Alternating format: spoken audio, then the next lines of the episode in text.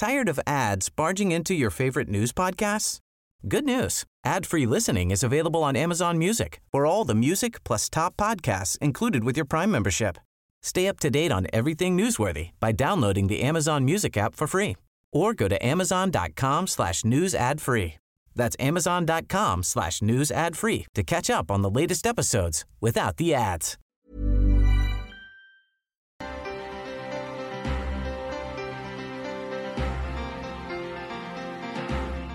Este, mire, fíjese que mientras en México al menos 6 de cada 10 niñas, niños y adolescentes entre 1 y 14 años han experimentado algún método de disciplina violenta, también uno de cada dos han sufrido alguna agresión psicológica por algún miembro de su familia. Y bueno, pues ahora se aprueba esta, pues le llaman ahora la ley chancla, que a mí no me gusta, ¿verdad? Esta, esta ley que se aprobó allá en el Congreso. Y que bueno, para hablar de, de, de este tema, agradecemos que esté en la línea a Juan Martín Pérez, que es director de Red por los Derechos de la Infancia en México. Buenos días, Juan Martín. Muy buenos días, gracias por esta oportunidad. ¿Qué opina sobre esta ley que ya se está, pues, planchando y que ya está aprobada allá en la Cámara y que sobre todo, bueno, pues deja de lado esta posibilidad para quienes todavía eh, utilizaban estas prácticas, ¿no? Violentas en escuelas o incluso en las casas, ¿no? De adultos a los menores. Eh, sí, bueno, hay que eh, tener presente que falta todavía que sea aprobado en la Cámara de Diputados.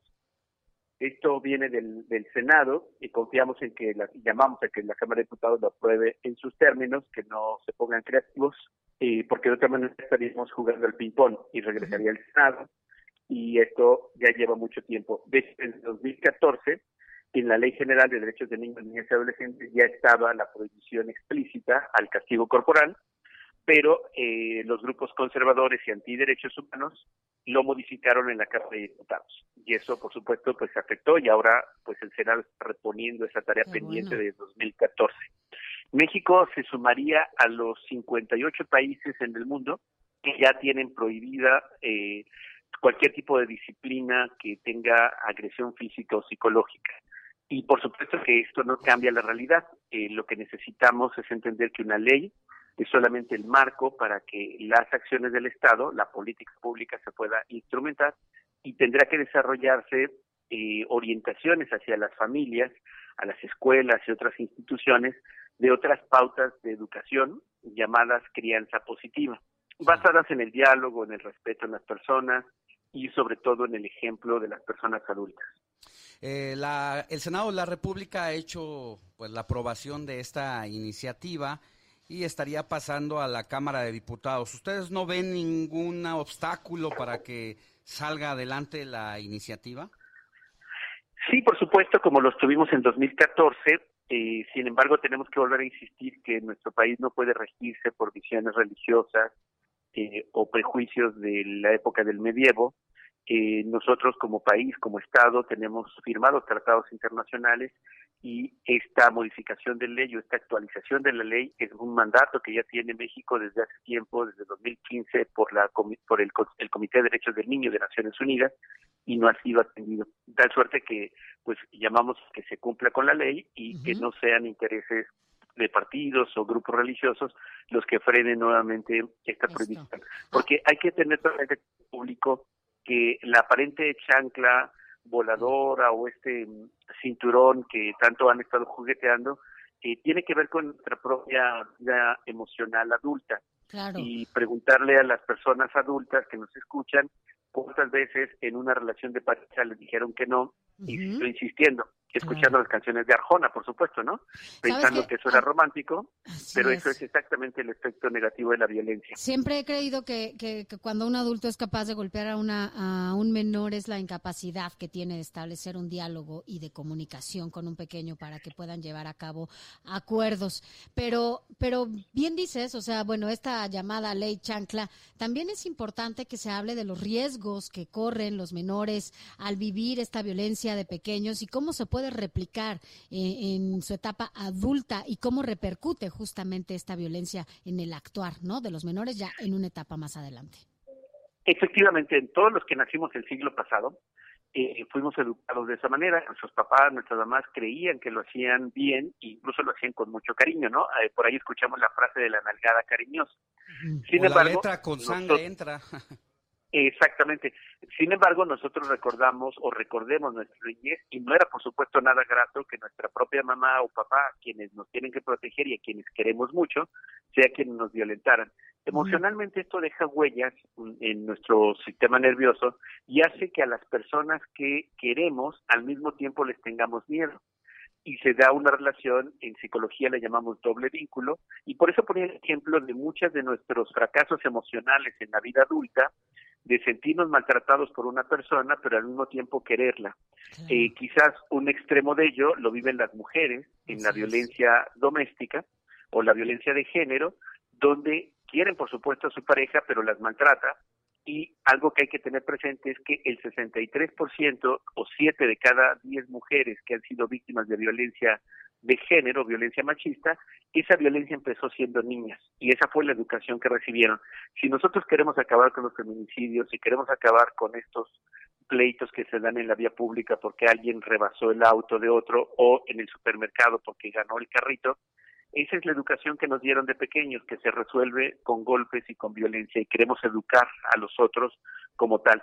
Y tal y como tú lo decías, si me sumo a este tema, tenemos que reconocer la equivalencia humana de los niños con las personas adultas. No por ser niños podemos decidir sobre su cuerpo, sobre su vida, porque miren la paradoja, en las leyes mexicanas pegar a una persona adulta puede tener implicaciones incluso de cárcel. En el caso mexicano, pegarle a un niño, no importa si es tu hijo o no, no significa nada. Incluso va más allá. Eh, la iniciativa que si bien eh, evita la es para evitar los golpes, los coscorrones, el chanclazo al chamaco desde casa, pues también tiene un mensaje a todas aquellas personas que también están en el círculo inmediato al menor, como el caso de las escuelas, donde niños, incluso con capacidades diferentes, o, eh, logran sacar de quicio a los profesores con las preguntas típicas de los niños superdotados y muchas veces la conclusión nefasta inmediata, es decir, este niño es inquieto y hay que darle Ritalin o hay que darle algún otro medicamento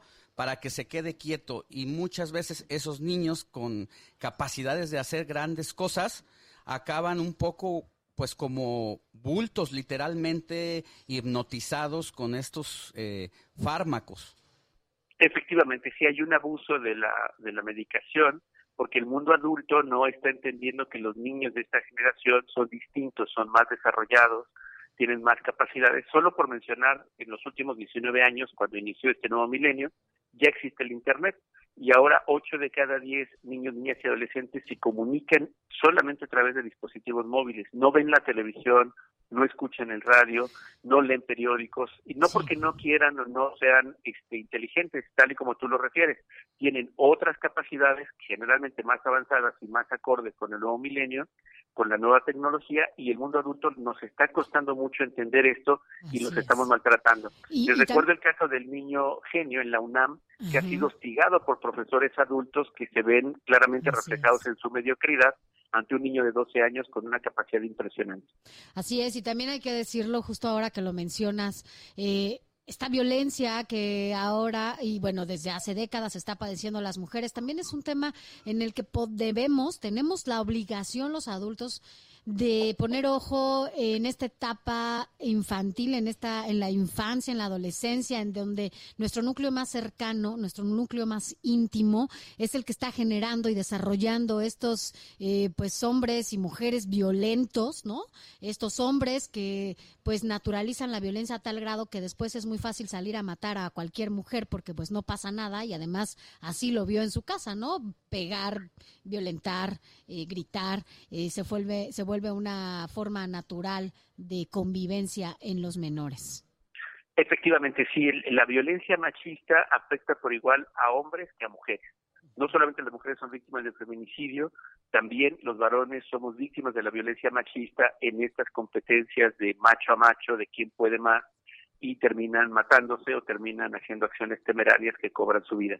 Por eso es tan importante evitar que los niños y niñas y los adolescentes en casa, como tal lo, refieren, en los espacios de protección, aprendan que la violencia machista es una forma de solucionar problemas. Nos hace daño a todos. Así es, pues estaremos al pendiente. Pues muchísimas gracias por eh, estar con nosotros, porque hoy los niños pues son más de carácter más fuerte, tienen mayor autoconfianza parece que no le temen a nada e incluso se les dificulta identificar y reconocer la autoridad y el reto también es para los papás en esta ley. Efectivamente, hay que aprovechar eso para potenciar toda la creatividad y todo lo que tienen para este país que tanto le urgen soluciones distintas y los niños y niñas tienen una voz fuerte que debemos escuchar y gracias a ustedes por retomar este tema en el programa. Buen día, hasta luego.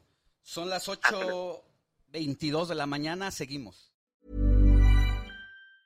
Tired of ads barging into your favorite news podcasts? Good news. Ad-free listening is available on Amazon Music for all the music plus top podcasts included with your Prime membership. Stay up to date on everything newsworthy by downloading the Amazon Music app for free or go to amazon.com slash news ad free. That's amazon.com slash news ad free to catch up on the latest episodes without the ads.